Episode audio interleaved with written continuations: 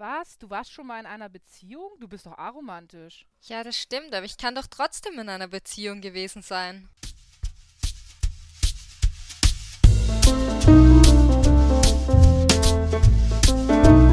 Inspectrum, der Podcast aus der deutschsprachigen ASPEC Community.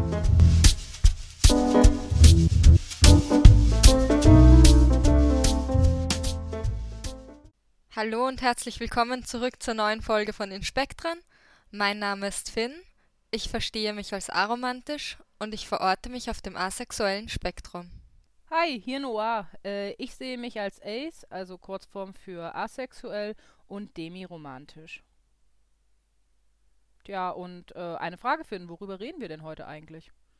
Ja, heute wollen wir über Aromantik und Beziehungen reden. Das heißt darüber, wie Menschen, die sich auf dem Arospec verorten, ähm, zu Besti Beziehungen stehen, ähm, was unsere Motivationen sind, in Beziehungen zu sein, besonders in romantischen Beziehungen und auch was unsere Herausforderungen sind, besonders in gemischten romantischen Beziehungen, die also alloromantische und aromantische Personen beinhalten. Kurz zum Anfang nochmal äh, wollen wir das Wort Beziehung, also auf das Wort Beziehung nochmal eingehen.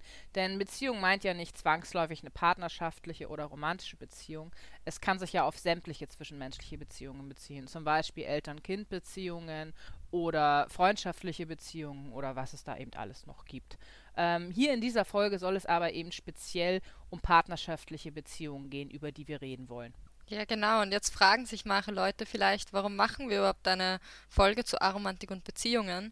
Ich meine, weil Aromantik bedeutet ja eigentlich, dass zum Beispiel ich oder eine aromantische Person keine romantische Anziehung empfindet, beziehungsweise eine Person auf dem aromantischen Spektrum zumindest nicht auf die Art und Weise romantische Anziehung empfindet, wie es als normativ angesehen wird oder als normal angesehen wird unter Anführungszeichen und sich deswegen nicht als alloromantisch identifiziert. Und jetzt ist es so, dass es unter aromantischen Personen und Personen auf dem aromantischen Spektrum aber auch ganz unterschiedliche Einstellungen zu Beziehungen gibt, weil wir empfinden vielleicht keine romantische Anziehung oder keine romantische Anziehung so auf eine Art und Weise, die man als alloromantisch bezeichnen könnte, aber das heißt nicht, dass, dass unser, unsere Handlungsfähigkeit einschränkt, auch in einer romantischen Beziehung zu sein. Ähm, die Anziehung ist auch hier nicht dasselbe wie die, die, die Handlung. Und unter Aros und Personen auf dem aromantischen Spektrum gibt es daher auch unterschiedliche An Einstellungen zu Beziehungen. Es gibt Menschen, die wollen in Beziehungen sein. Laut dem Aro-Zensus 220, das ist eine größere Umfrage im, übers Internet gewesen in der Aro-Community, ähm, sind das ungefähr 16 Prozent der Aro-Spektrum identifizierten Personen, die gerne eine Beziehung hätten und 13,7 Prozent beschreiben sich aktuell als verpartnert. Noch mehr haben jemals in ihrem Leben eine, einer Beziehung zugestimmt. Ähm, und dann gibt es aber eben auch wieder Personen, die keine Beziehung wollen. Und das ist genau auf dem Spektrum und das ist genauso in Ordnung und okay und deswegen sind sie nicht einsam.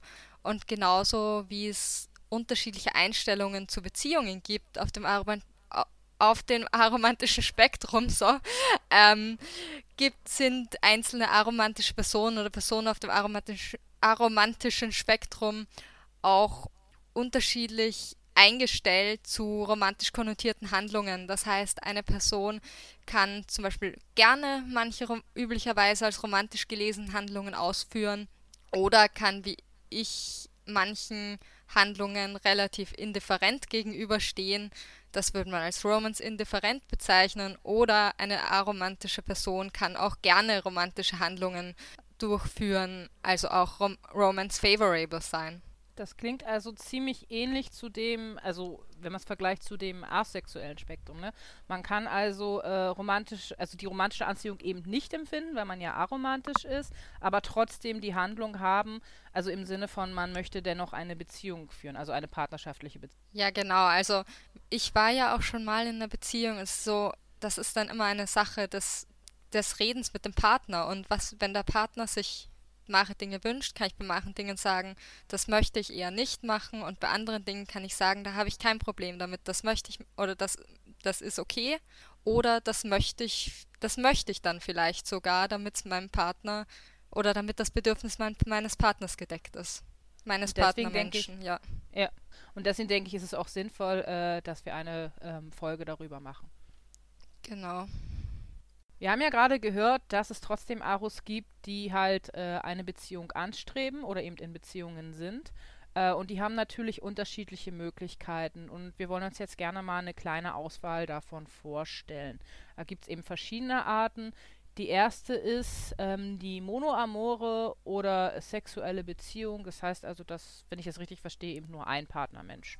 Man eben zwei Leute einem zusammen sind. Ja, genau. So. Das bedeutet, ist quasi das, was man oder was wir so typisch kennen als romantische Beziehung. Man hat immer nur einen Partner zur selben Zeit, mit dem man, es besteht eine gewisse Ausschließlichkeit, also bestimmte romantische bzw. oder und oder sexuelle Interaktionen, üblicherweise beides, werden nur mit diesem Partnermenschen geteilt ähm, und mit keinem anderen. Und ja, und wenn das doch mit einem anderen Menschen noch geteilt wird, dann ist das quasi so ein Verstoß gegen mehr oder weniger ausgesprochenen Beziehungsvertrag.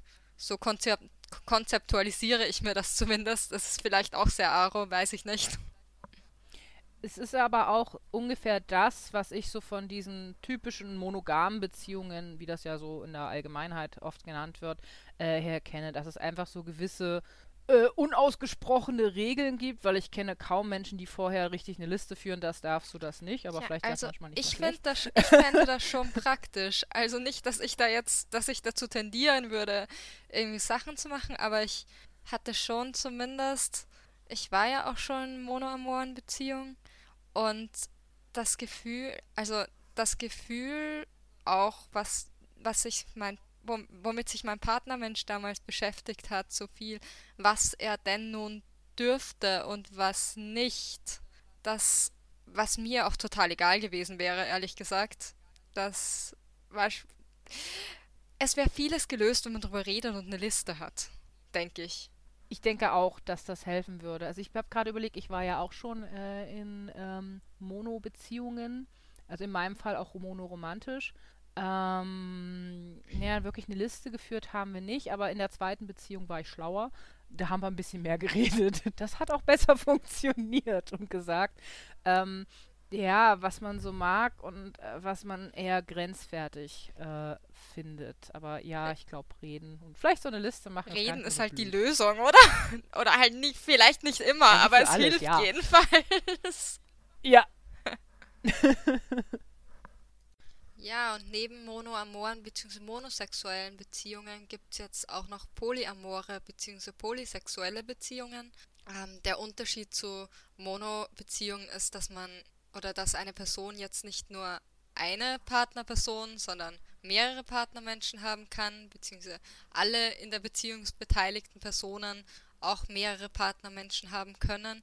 Ähm, es gibt unterschiedliche Formen von polyamoren bzw. polysexuellen Beziehungen. Die kann man gliedern in hierarchische Polybeziehungen, also Polybeziehungen, wo es einen Hauptpartner oder eine Hauptpartnerinnenschaft gibt und die beiden Partnerpersonen dann eben jeweils noch andere Nebenbeziehungen haben zu anderen Personen. Und dann gibt es nicht hierarchische Polybeziehungen, ähm, wo diese Beziehungen wo diese Wertung eben nicht vorgenommen wird, also wo es keine Hauptbeziehung gibt, sondern die Beziehungen ähnlich wertig sind. Ja, Polybeziehungen haben für Aro-Personen bzw. Personen auf dem aromantischen Spektrum auch Vorteile ähm, oder für viele oder viele empfinden das viele empfinden bestimmte Dinge als Vorteile. Es muss natürlich nicht jeder so empfinden, aber zum Beispiel ist es einfach entspa oft entspannter, beziehungsweise die Erwartungen, die an Partnermenschen in monoamoren oder monosexuellen Beziehungen gestellt werden, sind oft aufgebrochener. Ähm, es ist weniger so, dass eine Person alle oder einen sehr großen Teil der Bedürfnisse eines Partnermenschen erfüllen muss, weil der Partnermensch sich bestimmte Bedürfnisse auch von einer, andre, einer anderen Partnerperson decken lassen kann. Zum Beispiel, wenn ich bestimmte romantische Interaktionen nicht durchführen können, möchte oder kann oder mich davon abgestoßen fühle, kann mein Partnermensch eben das Bedürfnis nach dieser Interaktion mit einem anderen romantischen Partner decken. und ich bin da jetzt nicht gezwungen, in dem Fall etwas zu, oder man sollte sowieso nie gezwungen sein, etwas zu tun, was man nicht möchte, aber der Druck ist einfach auch geringer. Für, so, so fühlt es sich für mich zumindest an. Naja, man ist ja nicht gezwungen, aber man fühlt sich halt äh, da manchen Sachen vielleicht gezwungen. Ja, ich finde das Konzept interessant. Ich weiß aber nicht, ob ich es könnte. Für mich ist also, ich könnte für mich jetzt gar nicht sagen, ob ich irgendwie, ob ich Poly oder Monoamor wäre. Ich habe mich da vor einiger Zeit mal so ein bisschen damit beschäftigt, ähm, weil ich davor noch nie in Betracht gezogen hätte, dass ich irgendwie Poly sein könnte, auch weil ich halt, weil, weil ich halt einfach kein intrinsisches Bedürfnis nach einer Partnerinnenschaft hatte. Ähm, ich hatte Partnerinnenschaften, aber jetzt nicht. Ähm, es war meistens, weil Partnermenschen dazu motiviert waren. Es ging nicht von mir aus. Ähm, und ich habe halt nicht Nein gesagt. nee, ich mochte die Menschen auch, aber ja, es, so könnte man sagen im Endeffekt. Ähm, ja, und ich habe gerade vergessen, woraus ich hierauf hinaus wollte. Ach ja, doch, und darum habe ich halt nie in Betracht gezogen, dass ich irgendwie auch, dass ich Poli sein könnte. Aber ich glaube, habe eben, andererseits kann ich auch nicht wie ich dann drüber nachgedacht hatte, hatte ich so, ja, ich, ich habe da eigentlich auch nichts dagegen, eben weil es für mich, weil es entspannt, auf eine andere Art und Weise für mich entspannter wäre. Und ich meine, es müsste gut kommuniziert werden, aber es sollte eigentlich in jeder Beziehung gut kommuniziert werden. Ähm, darum würde ich mich zumindest als polyfavorable bezeichnen, beziehungsweise offen für Polybeziehungen. Jetzt ganz abgesehen davon, ob ich mich selbst als Polyamor oder Monoamor bezeichnen könnte. Eine weitere Variante, die wir hier haben, sind die Q QPRs. Ich hoffe, ich habe das jetzt gut ausgesprochen. Ähm, Finn, da muss ich jetzt echt mal dich fragen, weil ich kann damit noch nicht so viel anfangen. Was ist das denn eigentlich? Ja, also QPR steht für Queer Platonische Beziehung. Und zwar ist das, wie der Name schon sagt, eine platonische Beziehung beziehungsweise eine platonische Partnerschaft die aber eine ähnliche Intimität und Intensität hat, wie wir sie allgemein vielleicht von Rom romantischen Beziehungen erwarten würden. ähm, und eine QPR kann ganz viele unterschiedliche Merkmale beinhalten, ähm, auch Merkmale, die wir normalerweise vielleicht gesellschaftlich aus romantischen Beziehungen kennen. Zum Beispiel können QPR-Partner zusammenziehen ähm, oder es auch eben nicht tun, ähm, können bestimmte bestimmte Form von Zärtlichkeit in ihre Beziehung aufnehmen oder auch Sex miteinander haben oder das eben nicht tun. Eine QPR ist da, da, da sehr Verhandlungssache und auf die, Einzel auf die Bedürfnisse der einzelnen, der, der beteiligten Partnermenschen abgestimmt, würde ich jetzt mal sagen. Ja, und QPR als Beziehungsform scheint unter Aros auch sehr beliebt zu sein. Ähm, weil zum Beispiel knapp über 40 Prozent der aromantischen oder Leute auf dem aromantischen Spektrum wollen oder können sich zumindest vorstellen, eine QPR zu haben. Das sagt zumindest oder das sind zumindest die Ergebnisse vom Aro-Zensus 2020. Wirklich in einer QPA sind oder waren dann schon um einiges weniger, aber es dürfte ein Beziehungsmodell sein, das den Vorstellungen vieler Aros auch entspricht oder zumindest einem großen Teil der Menschen auf dem aromantischen Spektrum entspricht.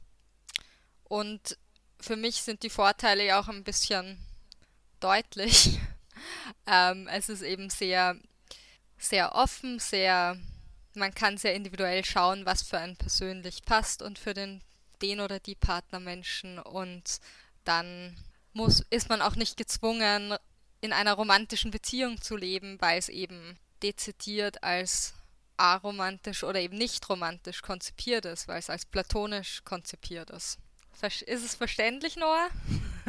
ähm, ja, irgendwie schon, aber ich finde es sehr, sehr offen. Also, wie, wie soll ich sagen? Ich, ich glaube, jetzt von einmal zuhören wüsste ich noch nicht ganz genau, was gemeint ist, aber es klingt ja auch so, als müssten das die Partnermenschen untereinander ausmachen. Ähm, ja, also ich finde, es klingt spannend. Ich selber hatte, glaube ich, so etwas noch nicht, da ich ja als Demi äh, eben auch romantische Anziehung empfinden kann. Und in meinen bisherigen Beziehungen war das auch immer der Auslöser, dass die Beziehung zustande gekommen ist, weil wir eben beide Personen äh, romantische Anziehung verspürt haben. Was ich mich jetzt frage, ich könnte mir auch vorstellen, mit einem Menschen äh, zusammen zu sein, der äh, jetzt keine romantische Anziehung äh, für mich empfinden würde.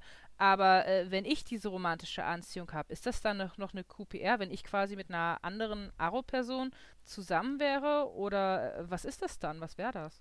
Ich glaube, es kommt ein bisschen darauf an, wie man es sich aushandelt und darüber spricht. Wenn die andere Aro-Person, ähm, die keine romantische Anziehung empfindet, also das ist jetzt meine Meinung, ich weiß nicht, wie, wie das allgemein, wie andere Leute sich das konzipieren, aber ich würde sagen, wenn die, die Aro-Person bereit ist, eben das, daraus eine romantische Beziehung zu machen und dann ist es, glaube ich, eine romantische Beziehung. Aber wenn man sich darauf einigt, eine QPR einzugehen mit vielleicht bestimmten ähm, Handlungen, die als romantisch konnotiert sein könnten oder sind gesellschaftlich, dann ist es, würde ich sagen, eine QPR. Es ist vielleicht wie bei allen Beziehungen so ein Stück weit Aushandlungssache eben.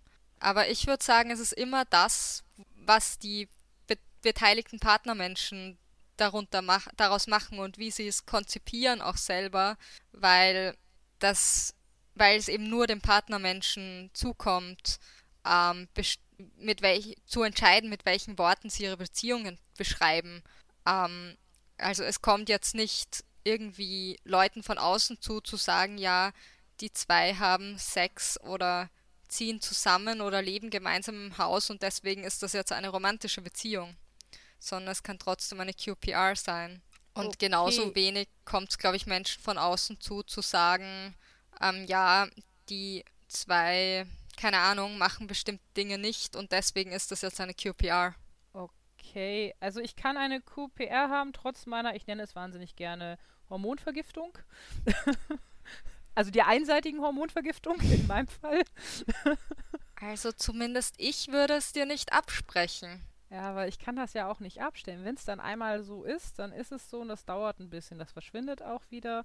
Aber wenn, zumindest bei mir ist es so, wenn einmal die romantische äh, Empfindung ausgelöst ist, dann ist die halt da. Aber ich erwarte keine romantischen Handlungen, weil das meiste empfinde ich als kitschig und will ich eh nicht haben. Es ist nur einfach eine Anziehung, die bei mir entstehen kann. Ich glaube, das wären gar nicht so schlechte Voraussetzungen für eine andere Person, wenn ich ehrlich bin. Dann. genau. Ja, und wo wir jetzt gerade schon beim Aushandeln waren, weil ja alle Beziehungen eigentlich ausgehandelt werden müssen zwischen den beteiligten Personen, ähm, wollen wir uns euch jetzt noch den Beziehungsanarchismus vorstellen. Und zwar ist Beziehungsanarchismus eine Praxis, in der Beziehungen, romantische Beziehungen, aber eigentlich alle Beziehungen, alle zwischenmenschlichen Beziehungen auf Basis der individuellen Wünsche und Bedürfnisse der beteiligten Partnerpersonen ähm, oder auch der beteiligten Personen einfach ähm, geführt werden und ausgehandelt werden. Und eben auch abseits von Normen und Regeln und eben abseits von gesellschaftlichen Vorstellungen, ähm, sondern es wird einfach immer ganz individuell, individuell auf die beteiligten Personen eingegangen. Und das Interessante dabei ist noch, ähm, dass eben davon ausgegangen wird, dass Beziehungsformen nicht immer so klar untersch unterschieden werden müssen oder auch eben gar nicht unterschieden werden müssen, je nachdem. Ähm, also zum Beispiel, dass ich nicht sagen muss, ja, das ist jetzt nur eine Freundschaft oder das ist jetzt mein Partnermensch und so. Und dadurch unterscheidet sich das auch von polyamoren oder poly oder von anderen Formen polyamorer und polysexueller Beziehungen oft, wo dann doch Labels oft noch eine größere Rolle spielen. Klingt auf jeden Fall interessant. So sind dann alle mehr oder weniger gleichwertig oder wie soll ich mir das vorstellen?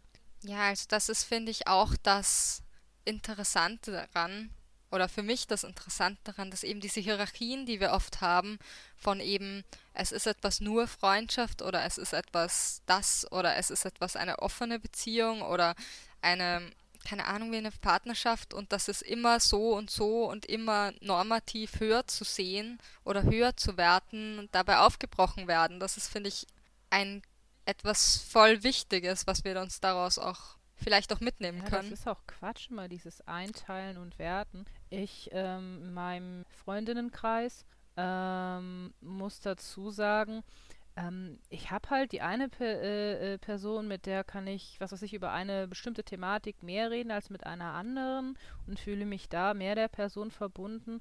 Das ist so eigentlich, eigentlich ist es doch völlig natürlich, oder? Das ja, genau. Und mit anderen, also wenn wir jetzt gerade bei Freundinnenschaften sind, dann haben wir vielleicht auch andere Personen, mit dem, mit denen es vielleicht einfach nur Spaß macht, sich zu treffen, aber man vielleicht auch keine, vielleicht bestimmte Gespräche nicht führt. Und das ist genauso relevant und ein Teil vom Leben und passt vielleicht zu den individuellen Bedürfnissen zwischen bestimmten Personen besser. Und eben genauso bei allem, was, was man vielleicht jetzt gesellschaftlich als nicht platonisch bezeichnen würde, wo vielleicht Handlungen dabei sind, die, ähm, die normalerweise in oder die normalerweise romantisch konnotiert sind, ähm, wo man dann nicht sagen muss, ja, das ist jetzt die Person kriegt jetzt oder diese Beziehung kriegt jetzt das Label XY, sondern ja, die Beziehung ist halt einfach einmal so, wie sie unsere oder wie sie auf unsere individuellen Bedürfnisse passt. Also kann ich einfach sagen, zu der Person habe ich in irgendeiner Weise einen Link und das muss ich nicht näher definieren. Finde ich gut. Ja, genau. Also es ist keine weitere Definition, kein weiteres Label notwendig, weil jede Beziehung individuell ist und da genau individuell darauf eingegangen werden kann. Ja, und ich füge da jetzt nochmal kurz hinzu, dass es zwischen diesen all ganzen Beziehungen natürlich dann auch noch oder Beziehungsformen natürlich auch noch Mischformen gibt und unterschiedliche Formen und Unterteilung, die wir jetzt nicht, ähm, nicht alle hier erklären können. Genau. Also kurz gesagt, die Welt ist viel bunter, als man denkt, oder? Ja, die Welt ist immer bunter, als man denkt. Und wir finden auch immer, wir werden auch immer wieder herausfinden, dass die Konzepte, die wir schon haben, auch was natürlich viel mehr sind, als die, als wir hier vorstellen können, ähm, nicht alles abdecken, weil sie immer noch Konzepte und Kategorisierungen sind. Und wie ich es immer sage, wir Menschen und auch unsere zwischenmenschlichen Netzwerke, Beziehungen sind nicht dafür gemacht, in irgendwelche Kategorien zu passen. Dafür wurden wir nicht geschaffen. Oder dafür sind wir nicht auf die Welt gekommen, dafür haben wir uns nicht entwickelt. Ja, Kategorien sollen nur helfen zu erklären. Und wenn es eben keine Kategorie gibt, dann ist das halt so. Mhm. Oder man macht sich seine eigene Kategorie oder also findet seine eigenen Worte, weil dann kann man darüber so, reden. Ja. ja, genau. Und in, den, in diesen ganzen verschiedenen Beziehungsformen können jetzt aromantische Personen, Personen auf dem aromantischen Spektrum und natürlich auch alle romantische Personen sein. Entweder Aros und Aros, Personen auf dem Aros-Speck und Personen auf einem Aros-Speck oder auch in gemischten Beziehungen. Alle romantische Personen und Aros in einer Beziehung.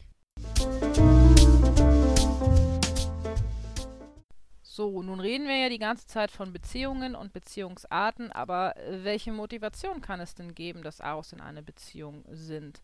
Ähm, da möchte ich zuallererst sagen, da ich ja eben selber eine Person bin, die auf dem Aro-Spec ist, mich aber nicht direkt als Aro bezeichne, wegen eben meiner Demiromantik, äh, sagen, es kann auch romantische Anziehung sein äh, als Grund, eine romantische Beziehung ähm, einzugehen, weil ja nicht alle Aro-Personen äh, keine romantische äh, äh, Anziehung, oh, ich kann auch nicht mehr reden, empfinden. Also ich empfinde Be diese ja gelegentlich. Ja, beziehungsweise nicht alle Aromant oder Arospec-Personen nie romantische Anziehung empfinden. Es gibt halt auch große Graubereiche oder Menschen, die romantische Anziehung nur schwach empfinden oder nur unter bestimmten Umständen oder eben Demiromantik, wenn man romantische Anziehung nur empfindet, nachdem man schon eine starke freundschaftliche oder emotionale oder wie auch immer dann geartete Bindung zu einer Person hat. Ja. Insofern ist es auch verständlich, dass manche Arospec-Personen, also Personen auf dem aromantischen Spektrum, dann doch wieder aufgrund von romantischer Anziehung und Verliebtheitsgefühlen Beziehungen eingehen. Ja, aber es gibt eben auch andere Gründe. Ähm, das ist eben nur einer von vielen. Ähm, ein Grund, der mir zum Beispiel einfällt, ist äh, eine Familie haben. Zum Beispiel Kinder, die man mit einem Partnermenschen großziehen möchte. Ja, genau, weil, also, weil nur weil eine Person keine romantische Anziehung empfindet, selbst wenn sie gar keine romantische Anziehung empfindet oder gar keine für sie relevante romantische Anziehung, kann diesel dieselbe Person trotzdem einen Kinderwunsch haben oder eine Familie in ihrer Zukunft, Zukunft sehen. Ähm, betrifft mich selbst jetzt nicht so, weil ich das selber nicht so habe, aber es ist durchaus eine starke Motivation für Menschen, die zum Beispiel gerne Kinder wollen oder eben den Wunsch nach einer Partnerinnenschaft haben, einfach. Wie schon, wie am Anfang schon gesagt, dieser Wunsch nach einer Partnerinnenschaft oder ähm, einer Familie ist nicht an romantische Anziehung geknüpft und nicht zwangsläufig verbunden damit. Ja, man kann ja zum Beispiel auch einfach für jemanden wichtig sein wollen, dass es so eine Hauptbezugperson gibt oder wenn es eben Polyamor sein darf, dann eben, ja gut, jetzt habe ich Amor gesagt, aber ihr wisst, wie ich es meine, äh, eben, dass man mehrere Bezugspersonen haben kann und äh, mit denen halt ähm, gerne eine Beziehung eingehen möchte. Ja, genau. Also gerade wenn ich bedenke, dass in unserer Gesellschaft oder gesellschaftlich oft ähm, romantische Partnerinnenschaften oder eben generell Partnerinnenschaften ähm, als sehr wichtig angesehen werden und diese Personen ja auch priorisiert werden im Leben eines Partnermenschen, ähm, dann ist es auch verständlich, dass vielleicht manche aromantische Personen genau diese Person für einen anderen Menschen sein wollen. Ja, es kann ja auch einfach. Oder mehrere. Ja, ja, genau. Einer oder mehrere. Ähm, es kann ja auch einfach der Wunsch nach Intimität und Verbindlichkeit oder eben emotionalen Support dahinter stecken. Ja, genau. Also zum Beispiel gerade, ja, manchmal wünscht man, also gerade wenn ein Partner, man einen Partnermenschen hat, dann hat man ja füreinander auch eine gewisse Priorität. Ähm, dann ist die Person oder sind die Personen oder auch je nachdem, wie es individuell eben dann abgestimmt ist, eine bestimmte Priorität im Leben von einer Person und das ist eben auch ein Support-Netzwerk und eine gewisse Verbindlichkeit, die man dann hat und Nähe.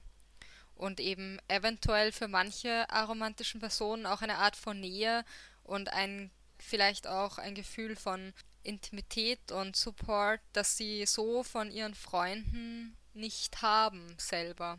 Also jetzt aus einer subjektiven Bewertung, nicht allgemein gesehen. Hm. Vielleicht möchte eine Person auch einfach so eine Art, ich sag mal, Kuschelmenschen haben. Also, dass es vielleicht über die sensuelle Anziehung läuft. Ja, genau. Also, das ist zum Beispiel, das ist was, was ich für mich so ein bisschen sehe. Also, ich bin ja jetzt auch nicht so, dass ich ganz schnell sensuelle Anziehung für eine Person entwickle. Aber wenn das mal da ist und das passiert dann doch ab und an, jetzt eben nicht so oft, aber ich habe es in meinem Leben schon erlebt, dann, dann will ich der Person auch nahe sein. Also kuscheln und ja, und für manche Menschen, also es gibt dann, es sind dann nicht alle Aros so, also ich bin normal, also wenn ich gerade nicht diese sensuelle Anziehung zu einer bestimmten oder eben zu bestimmten Personen habe, bin ich überhaupt nicht kuschelig, aber es sind jetzt nicht alle Aros oder alle Personen auf dem Aros-Weg so unkuschelig wie ich. Manche Leute brauchen vielleicht auch mehr körperliche Nähe oder wollen auch mehr körperliche Nähe und da ist ein Partnermensch oder sind Partnermenschen natürlich oder wahrscheinlich auch eine sehr gute Quelle von körperlicher Nähe, würde ich mal sagen. Ja, um sicher. dieses Bedürfnis dann auch zu füllen. Ja, doch, sicher. Ja, hm. und eventuell Partnerinnenschaften basieren ja auch auf mehr als jetzt nur romantische Anziehung, auch zwischen alle romantischen Personen. Also zum, es gibt ja auch sowas wie geteiltes Interesse, wenn man sich sehr nahe steht, die Beziehung, die aufgebaut wird zwischen den Personen. Ähm, das ist ja jetzt nicht alles immer, also das beschränkt, lässt sich ja nicht alles 100% auf romantische Anziehung zurückführen.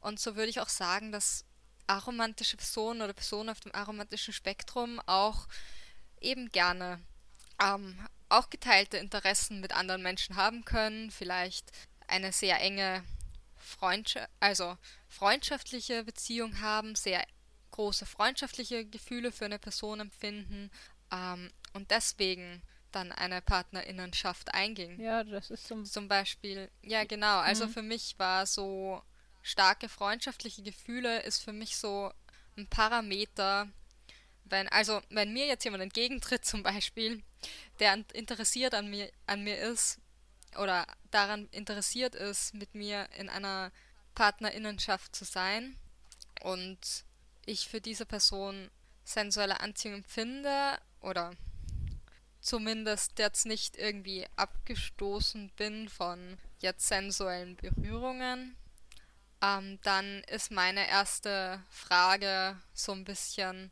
wie nah stehe ich der Person denn freundschaftlich oder mag ich die Person oder also das, was ist da eigentlich für eine Nähe schon da? Hm. Und kann ich mir auf dem, auf Basis von dem was vorstellen? Das ist halt auch was, was für mich, für mich so ein Punkt ist. Was aber auch jetzt für alle Aro-Personen anders ist und andere Aro-Personen gewichten vielleicht Dinge, die ich jetzt nicht gewichtet habe oder die ich, die für mich nicht wichtig sind, viel höher als Motivation. Ja, also ich, ich finde, geteiltes Interesse und emotionale Nähe ist äh, sehr wichtig.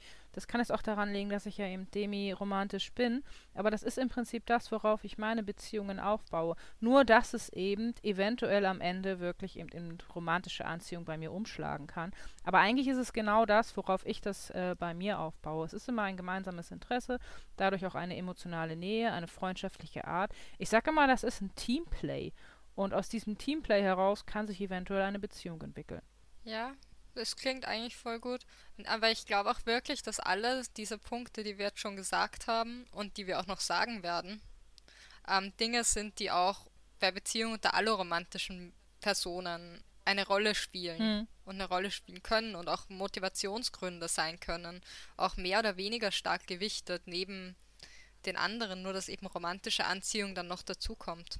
Ja, genau, das ist Weil, also, on top. ich meine, vielleicht kann, kann auch nur ich mir das nicht vorstellen, aber ich kann mir nicht vorstellen, dass Beziehungen zwischen alle romantischen Personen nur auf romantische Anziehung entstehen. Das klingt für mich persönlich unrealistisch und klingt auch nicht so, als.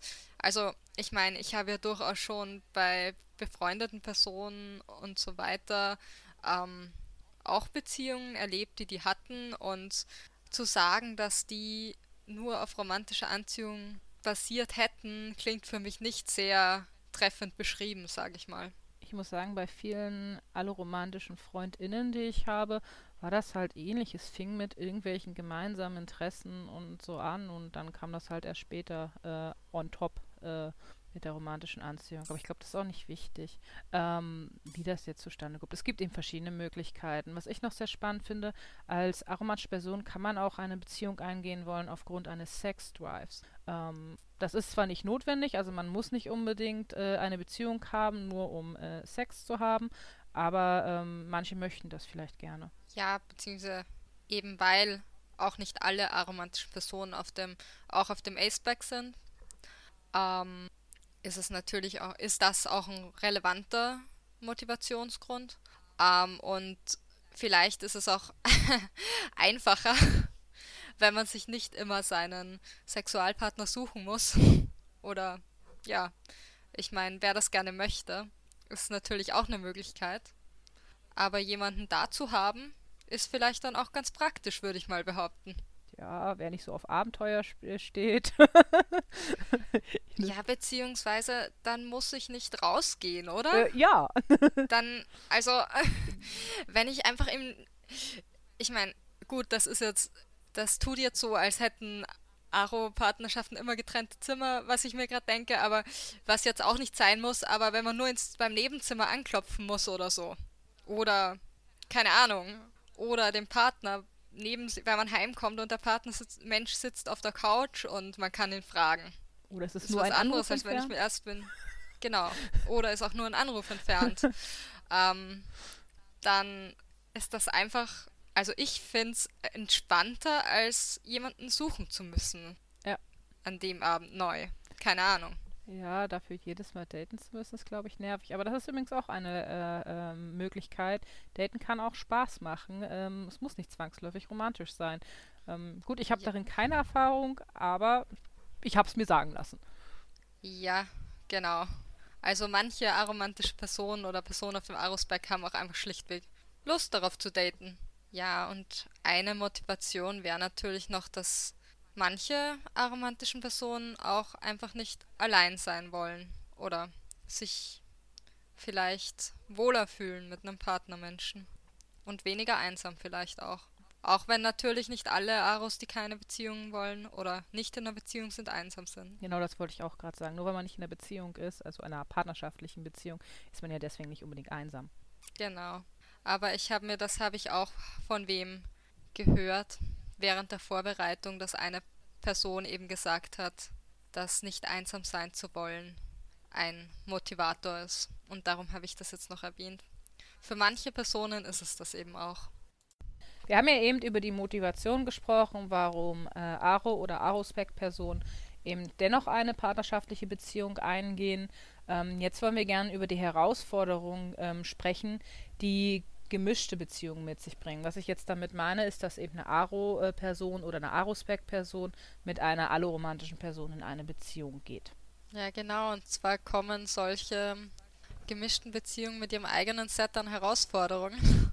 Und das Erste, was wir ansprechen wollen, ist auch schon die amatonormative Erwartung, die gesellschaftlich an partnerschaftliche Beziehungen gestellt werden. Und nochmal zur Erinnerung, Amatonormativität ist einfach die Vorstellung, dass ähm, romantische Beziehungen insgesamt oder allgemein und immer mehr wert sind oder einen höheren Stellenwert haben als platonische Beziehungen oder alle anderen Formen von Beziehungen und damit verknüpft eben auch, dass die auch von allen Menschen angestrebt werden sollten. Ähm, es hängen dann oft auch sehr, ähm, sehr spezifische und konkrete Vorstellungen von romantischen Beziehungen daran, eben was wir gesellschaftlich sagen, was eine Beziehung sein soll oder was in einer romantischen Beziehung zu passi passieren hat, wie das auszuschauen hat, was für äh, romantische Interaktionen durchgeführt werden sollen oder müssen. Klammer auf, was sie natürlich eigentlich nicht müssen, aber diese Erwartungen können schon auch einen hohen Druck aufbauen auf eine, auf eine aromantische Person oder eben auch in gemischten Beziehungen. Ja, genau. Und da kommt eben auch hinzu, dass es eben sowieso verschiedene äh, Wahrnehmungen von Beziehungen gibt und damit auch verschiedene Erwartungen und eben diese Amatonormativität äh, spielt da eben mit rein. Ja, ja genau. Also ähm, wenn eine aromantische Person auch mit einer alloromantischen Person in einer Beziehung ist, dann wird die Beziehung oft auch verschieden wahr wahrgenommen. Zum Beispiel meine, also meine partnerinnenschaftlichen Beziehungen sind daraus entstanden, dass der, also die Partnerperson gerne in einer Beziehung sein wollte weil ich relativ indifferent bin, was das angeht. Und dann war die Partnerperson meist sehr pers persistent und ich hatte jetzt nichts gegen die. Nee, ich mochte sie eigentlich auch ganz gerne. Ähm, aber halt nicht romantisch. Und aber für mich ist dann eine Beziehung trotzdem immer noch eine sehr enge Freundschaft und das ist es für die andere oder für den Partnermenschen dann eben nicht. Und diese unterschiedliche Wahrnehmung kann dann auch manchmal schwierig zu vereinbaren sein. Ja, und zu diesen stark unterschiedlichen Erwartungen kommen dann einfach unterschiedliche Bedürfnisse.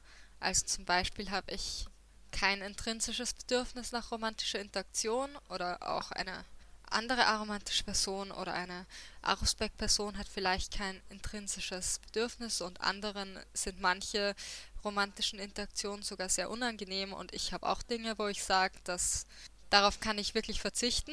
Ähm, und da sind dann, gehen dann die Bedürfnisse oft auch auseinander. Und wenn dann ein Partnermensch zum Beispiel erwartet, dass bestimmte Dinge einfach Teil der Beziehung sind, ohne darüber zu sprechen, ist das schwierig. Oder auch wenn erwartet wird, dass Dinge automatisch passieren.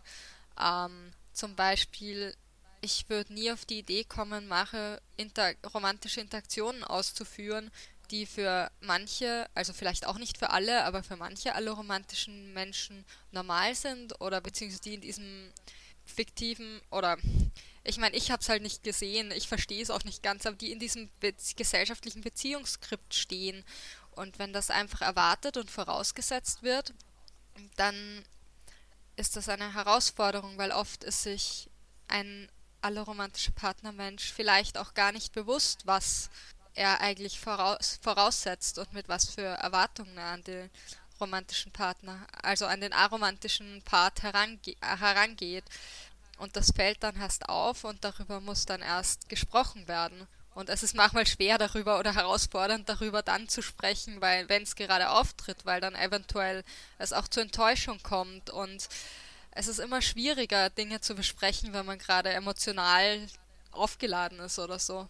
Oh, da fällt mir gerade ein Klassiker ein, so nach dem Motto, wenn man irgendetwas nicht getan hat, dann kommt, sag mal, liebst du mich denn nicht mehr? Du hast mir, was weiß ich, zum Beispiel am Valentinstag keine Blumen geschenkt.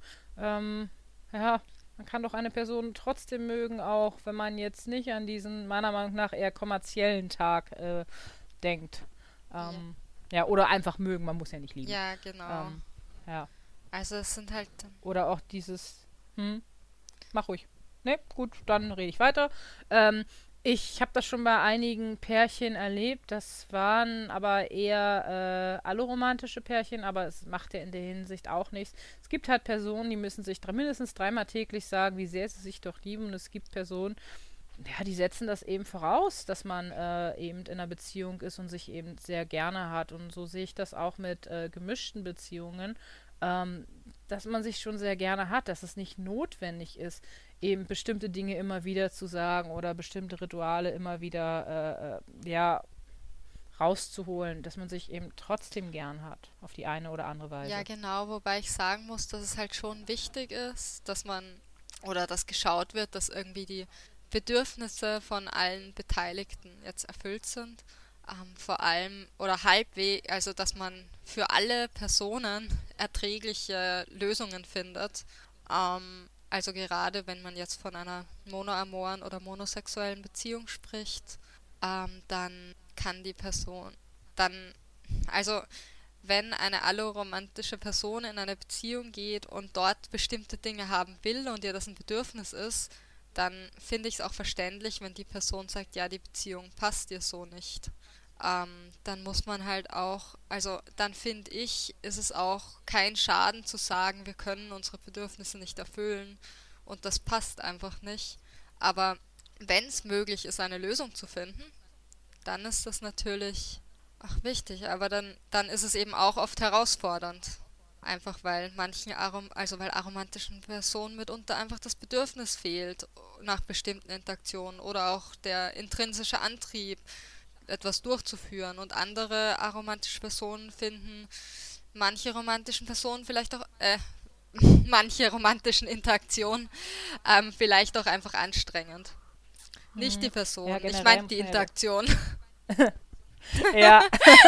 ja, generell äh, äh, muss man ja sagen, äh, oder kann man sagen, dass ähm, aromantische Personen mitunter kein oder weniger Bedürfnis nach romantischer Interaktion haben. Und da ist es vielleicht auch wirklich wichtig, eben die Kommunikation, dass es sowas eben stattfindet. Ja, genau. Und um, eben genau die Kommunikation ist für manche aromantischen Personen oder Personen auf dem Arospec auch, auch eine kleine, schon eine Herausforderung.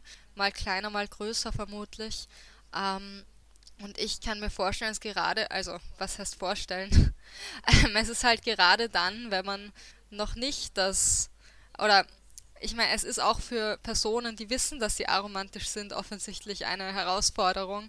Und wie viel mehr ist es eine Herausforderung, wenn eine Person auf dem aromantischen Spektrum ist oder aromantisch ist und manche Dinge vielleicht nicht machen will, ähm, weil man noch nicht die Worte hat, das zu beschreiben oder zu besprechen oder da über seine Bedürfnisse zu reden oder das auch selber zu verstehen. Das ist dann, glaube ich, nochmal noch mal schwieriger. Ähm, ein weiterer Punkt ist sicherlich auch, dass es schwierig ist, überhaupt erstmal jemanden zu finden, der einen versteht oder der es ja, genau. versuchen möchte. Ähm, ja, genau, weil manche verstehen. Leute wollen ja auch schon gar keine. Also, was ja auch verständlich ist wieder, weil ich, wie gesagt, die Bedürfnisse müssen. Irgend, man muss schauen, dass man irgendwie seine Bedürfnisse deckt. Aber es muss auch eine bestimmte, eine gewisse Bereitschaft da sein, Dinge auch so auszuhandeln, dass es für alle passt das natürlich. Ja, genau, und in dem Zusammenhang, ich habe auch schon mitgekriegt, dass jemand von oder eine Aro-Person davon gesprochen hat, dass ähm, der Partnermensch dann eifersüchtig geworden ist gegenüber Freundinnen ähm, und sich damit schwer getan hat, weil eben der Partnermensch das Gefühl hatte, ja, die Aro-Person sieht die Beziehung ja auch nur als Freundschaft und was ist jetzt der Unterschied zwischen der partnerschaftlichen Beziehung und diesen Freundinnenschaften. Wobei ich da auch sagen würde, dass das eine Misskonzeption ist, weil im Grunde, wenn ich mich entscheide, mit dir in einer partnerschaftlichen Beziehung zu sein, sehe ich das vielleicht als sehr enge und intime Freundschaft oder es fühlt sich für mich sehr an oder an wie eine sehr intime Freundschaft plus vielleicht sensuelle Anziehung oder hoffentlich sensuelle Anziehung ähm, und ein bisschen kuscheln. Aber ja, ist so. Aber es ist trotzdem eine höhere, also eine hohe Priorität, die ich dieser Beziehung beimesse. Und auch was eben was Besonderes. Und da ist dann für mich ein Unterschied, wenn ich das so konzeptualisiere und eingehe. Ja, genau. Und dann ist es natürlich noch, dass sich für manche Personen auf dem aromantischen Spektrum und Aros mitunter einfach auch schlecht anfühlt, mit ihrem Partnermenschen romantische Interaktionen durchzuführen, weil sie zum Beispiel das Gefühl haben könnten, ihrem Partnermenschen anzulügen oder ihm etwas vorzuspielen. Ähm, das ist so ein bisschen weniger mein Thema. Oder auch, dass man sich schuldig fühlt, weil die romantischen Bedürfnisse des Partnermenschen vielleicht nicht gedeckt werden. Gerade in monogamen Beziehungen, wo der Partnermensch sich das nicht einfach von einem anderen Partner holen kann, ist das, kann das ein mhm. großes Thema sein. Andererseits, also ich, ich verstehe das schon irgendwie, aber andererseits, das ist doch kein Anlügen. Okay, man hat vielleicht keine romantischen äh, Empfindungen der Person gegenüber, aber man hat doch die Person trotzdem in irgendeiner Weise sehr, sehr gern und äh, man macht es, weil man die Person gern hat. Deswegen also würde ich das ja, nicht genau. als Also ich würde es auch nicht so sehen, darum sage ich ja, es ist ein bisschen weniger mein Thema. Ähm, aber es ist, glaube ich, was, was ich, ist was, was ich auch immer wieder höre oder mitkriege, was so ein bisschen, ich weiß nicht, vielleicht so ein bisschen was internalisiertes ist, weil man diese Vorstellungen und Erwartungen, die gesellschaftlich da sind oder im Raum sind, einfach nicht so erfüllen kann vielleicht. Also glaube ich, also so würde ich das sehen. Ähm, ja, also letztendlich auch wieder ein Problem so ein bisschen. Ja, genau, ich glaube, es ist so eine Auswirkung der Amatonormativität so. vielleicht. Ähm, hm, und dann ja. eben noch auch, oder ja. auch, dass man eben die Partnerperson nicht verletzen will, weil man bestimmte romantische Interaktionen nicht ausführen möchte oder sich schwer mit irgendwas tut oder halt dann, was ich vorher schon gesagt habe, diese Enttäuschung, die da, die dann manchmal da ist, wo es dann so ein bisschen schwierig ist oder auch Angst davor zu haben, dass es zu so einer schwierigen Situation kommt und die Bedürfnisse nicht erfüllt werden. Wo ich sagen würde, da ist es halt einfach ganz, ganz wichtig, dass man miteinander redet weil je mehr man da miteinander redet darüber, ja. umso eher findet man eine Lösung. Und wenn man keine Lösung findet, dann ist das schwierig und dann ist es immer traurig, einen Menschen zu verlieren, aber dann ist es auch keine Schande zu entscheiden, dass man eben, wie gesagt, auseinandergeht. Genau. Und was meine persönliche Herausforderung noch ist, ähm, ist, dass ich zumindest dann, also das war Beziehungsweise jetzt ist es nicht mehr so, weil ich mehr einschätzen kann oder mehr weiß, auch wenn es nicht so oft passiert, wie das bei mir ist mit sensueller Anziehung. Aber gerade in meiner ersten Beziehung zum Beispiel ähm, fand ich körperlichen Kontakt auch recht schwierig und ich bin da glaube ich auch nicht die einzige Person, die da jemals damit gestruggelt hat, soweit ich, ich weiß. Mhm. Ging mir auch so ja. und es war eine romantische Beziehung und ich hatte trotzdem. Voll, Probleme. das ist dann halt auch ja. so. Und dieses Zulassen körperlicher Nähe und so, das ist auch, ich meine sicher, manche Aros tun sich da wieder leichter, andere weniger leicht. Bei mir ist es je nachdem, wie die romantische, An also nicht romantische Anziehung, Quatsch, wie die sensuelle Anziehung ist. Ich rede zu viel heute. ich hoffe, Ach, ihr könnt euch was nichts. mitnehmen aus meinem Rückfrage. so. Ja. Jetzt haben wir ja die ganze Zeit über Herausforderungen gesprochen. Ähm, jetzt wollen wir aber auch mal Tipps geben, beziehungsweise äh, wir haben, ähm, das haben wir jetzt diesmal nicht so explizit hervorgehoben, aber wir hatten wieder eine kleine Umfrage äh, und wir haben natürlich auch selber recherchiert und ähm, ja, daraus wollen wir euch mal ein paar kleine Tipps geben, ähm, was man äh, machen könnte, damit eben Partnerschaftsbeziehungen, egal welcher Art, eben auch gelingen könnte. Vorneweg möchte ich aber eins sagen, es gibt natürlich auch äh, Menschen, die generell von einer gemischten Bindung abraten. Das ist genauso legitim, äh, wie eben sagen, man möchte eine eingehen Ordnung. Ja, auch, sollte auch gesagt werden. Genau, und wir haben auch, wir haben nicht nur recherchiert, wir haben uns auch, oder zumindest ich habe mich auch auf meine eigenen Erfahrungen bezogen und andere Leute im Vorbereitungsteam auch, aber gut.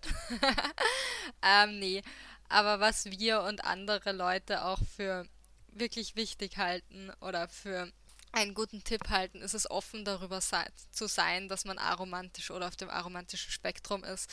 Also klar zu sagen und ich würde, also ich würde wirklich sagen, von Beginn an mehr oder weniger sagen, was Sache ist, ähm, ob man jetzt das Wort aromantisch oder arospec oder sein spezifisches Label verwendet oder nicht oder einfach nur beschreibt, was oder wie man selber eben romantische Anziehung fühlt und was es für einen bedeutet und wie man die Bezie wie das die Beziehung beeinflusst oder die, welche Art auch immer von Beziehung das dann ist, ähm, das ist auch wirklich ganz wichtig und es hilft auch. Also einerseits hilft es, weil man dann gleich mal eine Basis klar macht und es hilft auch, weil der Partnermensch ähm, dann weiß, worauf er sie X sich einlässt ähm, und auch ganz klar sich selbst dafür entscheidet. Und wenn sich später dann zeigt, dass es doch nicht passt oder dass doch bestimmte Dinge nicht funktionieren, dann hat sich die Person trotzdem bewusst zumindest darauf eingelassen und man hat das nicht irgendwie verborgen oder es ist dann nicht später irgendwie herausgekommen oder so. Ja, was du eben gerade im Prinzip auch schon gesagt hast und damit verknüpft ist man klar die eigenen Bedürfnisse und Erwartungen kommuniziert und das auch möglichst früh äh, in einer Beziehung begrenzen und ja, dass man dann eben darüber entscheiden kann, ob man kompatibel ist. Also ganz, ganz viel man sehr, sehr klar macht, äh, was man tun möchte und was man eben lieber. Genau, also wenn ja. man weiß, dass man sich mit was unwohl fühlt, dass man das auch sagt, wenn man weiß oder wenn ich zum Beispiel weiß, dass mir romantische Interaktionen jetzt nicht irgendwie natürlich kommen und ich nicht denke, oh, wäre mal schön, ein romantisches Dinner zu haben oder so, dass man darüber auch redet, ähm, beziehungsweise dass man auch klar macht, ja, wenn du irgendwas Besonderes willst, dann sag es bitte und andersrum auch, wenn ich irgendetwas nicht will, dann sag ich, also dann sage ich das oder und dann passt das auch. Und eben, wenn man merkt, dass man nicht kompatibel ist, dann ist das zwar immer noch nicht, vielleicht immer noch nicht einfach, aber es ist nicht das Riesendrama, dass es vielleicht mehrere Monate in einer Beziehung dann ist. Oder sein kann bei manchen Menschen oder in manchen Partnerschaften. Ja, und wenn es nicht passt, dann hat es halt nicht sollen sein. Das ist ein Welt und weiter. Genau, es ist immer noch besser, also es ist auch besser, wenn die andere Person und man selber, wenn man eine Partnerschaft will, eine Partnerinnenschaft will, ähm, einen Partner Partnerin findet, die, wo einfach auch die gegenseitigen Bedürfnisse gedeckt werden können auch und wo nicht irgendwelche gröberen Probleme dann ignoriert werden müssen dafür. Hm. Was vielleicht auch ganz gut ist, wenn man sich mit unterschiedlichen Beziehungsformen auseinandersetzt und schaut, was man wirklich möchte und was halt passen könnte.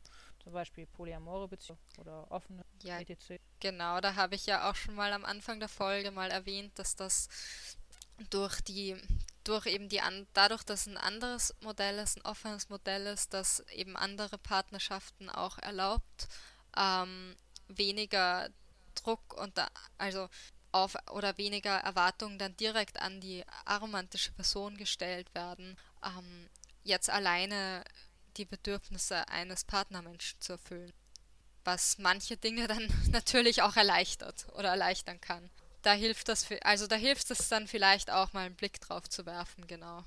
Ja, und mein persönlicher Lieblingstipp, weil ich denke, der passt immer, Kommunikation. Also Beziehung ist meiner Meinung nach Kommunikation und deswegen ist es sehr wichtig, Leute, reden, reden, reden. Nur so kann es wirklich werden. Genau, das gilt in Beziehungen zwischen alloromantischen Personen und es gilt auch in gemischten Beziehungen.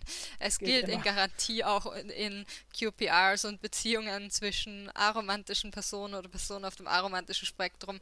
Leute, redet einfach, redet miteinander, hört nicht auf miteinander zu reden. Das ist das Wichtigste, denke ich. Ihr dürft auch mal Luft holen zwischendurch. Ja, gut, okay. Noah. Vergesst nicht zu atmen. Genau. ja, jetzt hatten wir gerade Tipps, die sich besonders an die aromantischen Personen in einer Beziehung oder in einer gemischten Beziehung gerichtet haben. Jetzt möchten wir noch ein paar Tipps an unsere alloromantischen Hörer richten, die gerne oder die sich vorstellen können, einmal eine Beziehung mit einer Aro-Person oder einer Person auf dem aromantischen Spektrum einzugehen. Ja, da würde ich zuallererst sagen, ähm, als äh, aromantische Person muss man sich bewusst machen, dass die Person eben auch den aromantischen Spektrum ist und vielleicht eben nicht genau das gleiche fühlt äh, äh, wie die ähm, allo-romantische äh, Person und ähm, man muss eben überlegen, ob das für einen okay ist und ob man damit eben umgehen kann. Ähm, es ist einfach, ja, jeder fühlt das Ei, äh, fühlt eben auf seine Weise und es gibt da eventuell Unterschiede und das sollte man sich halt äh, im Bewusstsein haben. Genau, in dem Wissen, dass es eben nicht weniger wert ist, wenn jemand anderer was andere oder anders fühlt oder eine andere Art von Verbundenheit oder Liebe fühlt zu einem oder Nähe, ähm, aber eben auch das Wissen, ob es einfach, dass es einfach, ob das für einen passt, weil wenn es für einen nicht passt, dann passt es auch einfach nicht und dann sollte oder dann ist es vielleicht auch nicht sinnvoll, diese Beziehung dann anzustreben. Ja, genau. Und natürlich ist es wichtig, mit der aromantischen Person dann über die eigenen Bedürfnisse, Bedürfnisse zu reden.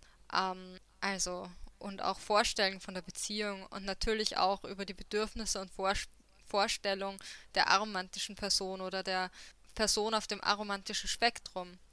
Ähm, und dann zu schauen, ob irgendwie Erwartungen, Bedürfnisse und Ziele so die man, die jeder, jede beteiligte Person hat, so sind, dass sie in einer Beziehung oder in einer partnerschaftlichen Beziehung ähm, erfüllt werden können, eben unabhängig davon, ob jetzt alle, beide oder mehrere Personen romantische Anziehung empfinden oder eben nicht. Ja, und wichtig ist vielleicht auch, dass man ehrlich darüber ist, ähm, was man eben der anderen Person gegenüber fühlt und äh, eben auch der anderen Person erlaubt, ehrlich darüber zu sein, ähm, was ähm, der Mensch fühlt oder nicht fühlt. Ja, genau, weil man da, wenn man da ehrlich darüber redet und auch in Austausch tritt in einen ehrlichen und sich gegenseitig eben diese Ehrlichkeit auch erlaubt, ohne jetzt irgendwie enttäuscht voneinander zu sein, dann kann man auch anfangen zu schauen, wie fühlt man sich denn geliebt? Oder was kann ich denn tun, dass ich mich geliebt oder wertgeschätzt fühle? Oder auch mich so fühle, als wäre ich, dass ich eben eine Priorität bin in dieser Beziehung und für diese Person, jetzt eben unabhängig von der dezidierten romantischen Anziehung, die bei einer Person auf dem aromantischen Spektrum eben vielleicht nicht immer vorhanden ist. Ja, und wenn man sich oder wenn du dir dann in einer gemischten Beziehung ähm, romantische Interaktion wünscht, dann würde ich sagen, dass einfach es ganz gut, das einfach mal anzusprechen weil die Person auf dem aromantischen Spektrum kommt vielleicht einfach nicht selber auf die Idee, bestimmte Dinge zu machen oder auszuprobieren, weil sie vielleicht einfach kein intrinsisches Bedürfnis danach hat. Ähm, oder ja, hat, kann auch sein, dass manche Dinge gehen, andere nicht gehen für die Person. Ähm, da ist es immer gut nachzufragen, womit die Person okay ist, da gut zuzuhören. Ähm, eben miteinander im Austausch zu bleiben, zu schauen, was geht, ähm, Vorwürfe zu vermeiden, wenn mal etwas nicht passt für, eine, für einen Part. Auch umgekehrt, es kann ja auch sein, dass für dich oder für die allumromantische Person einmal irgendetwas nicht passendes, jetzt unabhängig von romantischer Interaktion oder nicht, es einfach im Austausch bleiben darüber. Und ja, es kann ja zum Beispiel, es kann ja zum Beispiel auch einfach sein, dass, wie du schon sagtest, die aromantische Person gar nicht darauf äh, äh, kommt, bestimmte Handlungen auszuführen, aber mitunter durchaus dazu bereit wäre. Aber das kann man eben nur rauskriegen, wenn man, mein Lieblingstipp für alle, redet, redet und nochmal redet. Also ich glaube, Kommunikation ist einfach der Schlüssel. Ja, genau. Ich meine, ja. wir wiederholen uns, aber eben genau, reden, gut zuhören, die andere Person ernst nehmen. Auch wenn man nicht ganz versteht, was also man kann sich nie hundertprozentig verstehen, denke ich. Und gerade wenn man auf Unterschied aus so unterschiedlichen Perspektiven oder Erfahrungen oder Lebenserfahrungen kommt, versteht man sich vielleicht nicht immer. Aber schon dieses Versuchen zu verstehen und ernst nehmen, was jemand sagt und respektieren, was die andere Person empfindet und Grenzen zu respektieren, das macht schon ganz viel, denke ich. Ja, definitiv. Kommen wir zu unseren anderen Rubriken. Und zwar beginne ich gleich mal mit der Lexikon-Rubrik. Wir haben uns hier den Begriff Aloaro rausgesucht, weil der thematisch eigentlich ganz gut passt. Ähm, mit Aloaro sind Menschen gemeint, die sexuelle Anziehung empfinden, also allosexuell sind, aber sich eben auf dem aromantischen Spektrum verorten. Ja, jetzt sind wir auch schon bei der Literaturecke angelangt und da möchte ich euch heute gerne Aro Comics vorstellen. Aro Comics wird gemacht von Celia. Celia kommt aus Kanada, ist Illustratorin und Designerin und beschreibt sich selbst als grey romantisch bzw. vermutlich pansexuell. Ähm, sie macht Comics übers Aro-Sein und über Aro-Themen. Die Comics sind alle englischsprachig, aber wer sich gerne mal Aro-Content anschauen möchte, der noch schön aussieht und daneben noch informativ ist, dem kann ich das sehr empfehlen. Ähm, findet man unter aro-comics auf Tumblr oder unter aro-comics auf Instagram, wird aber auch wie immer in unseren Shownotes verlinkt. Und damit sind wir jetzt auch schon am Ende angelangt. Ähm, kommen wir mal zum Abschluss. Genau, und zum Abschluss möchte ich mich noch gerne erstmal bei allen bedanken, die an unserer kleinen Umfrage zur Folge teilgenommen hab, haben, sprich an alle Aros, die uns von ihren Beziehungserfahrungen erzählt haben und unsere Erfahrungen und Überlegungen durch ihre, mit ihren ergänzt haben. Dankeschön. Ja, und genau, und außerdem haben an dieser Folge noch mitgearbeitet Yoshi in der Vorbereitung und Markus, der diese Folge geschnitten hat. Ebenfalls vielen Dank. Ja, danke auch von meiner Seite. Ich würde uns jetzt gerne noch einen kleinen Ausblick geben, und zwar auf die nächste Folge. Die siebte Folge wird sich mit Asexualität und Sex beschäftigen. Seid also gespannt. Die äh, erscheint, wenn alles gut läuft, in 14 Tagen. Ähm, genau, und äh, hierzu möchte ich auch gerne einen Aufruf äh, starten, eben, dass wir euch dass ihr uns äh, Rückmeldung gebt. Das ist wirklich wichtig. Wir brauchen eure Ideen, euer Feedback. Ähm, ja, und ja, ich denke, dafür nenne ich euch einfach nochmal unsere Kontaktmöglichkeiten. Und zwar findet ihr uns auf inspektren.eu. Ähm, ihr findet uns auf Instagram. Äh, da findet ihr uns unter Inspektren Podcast, unterstrich Podcast. Ähm, Facebook sind wir mit inspektren.podcast. Twitter einfach nur mit Inspektren. Ähm, dann natürlich Aspect Germ, da haben wir jetzt inzwischen einen eigenen Channel ähm, unter, ich glaube, Community-Projekte. Ich glaube, das war, der, äh, war die Kategorie. Ja, genau. Äh, wenn ihr da einfach, äh, ähm, also sobald ihr auf dem Server gejoint seid und die ähm, Bedingungen akzeptiert habt, seht ihr den Channel dann auch. Äh, genau. Dann haben wir auch ganz klassisch eine Mailadresse unter inspectrin.gmx.net äh, und einen YouTube-Channel, wo ihr auch gerne kommentieren könnt. Da heißen wir ebenfalls Inspektren. Ich glaube, Inspektren Podcast. Aber das ist auch nicht so wichtig, denn wir haben natürlich alles in den Shownotes. Einfach nur hier unter diese Folge klicken und dann findet ihr die ganzen Kontaktmöglichkeiten natürlich auch. Tja, und damit wären wir auch schon wieder am Ende der sechsten Folge angelangt. Und wir machen uns wieder ans Vorbereiten der nächsten Folge. Also, Bye. ciao.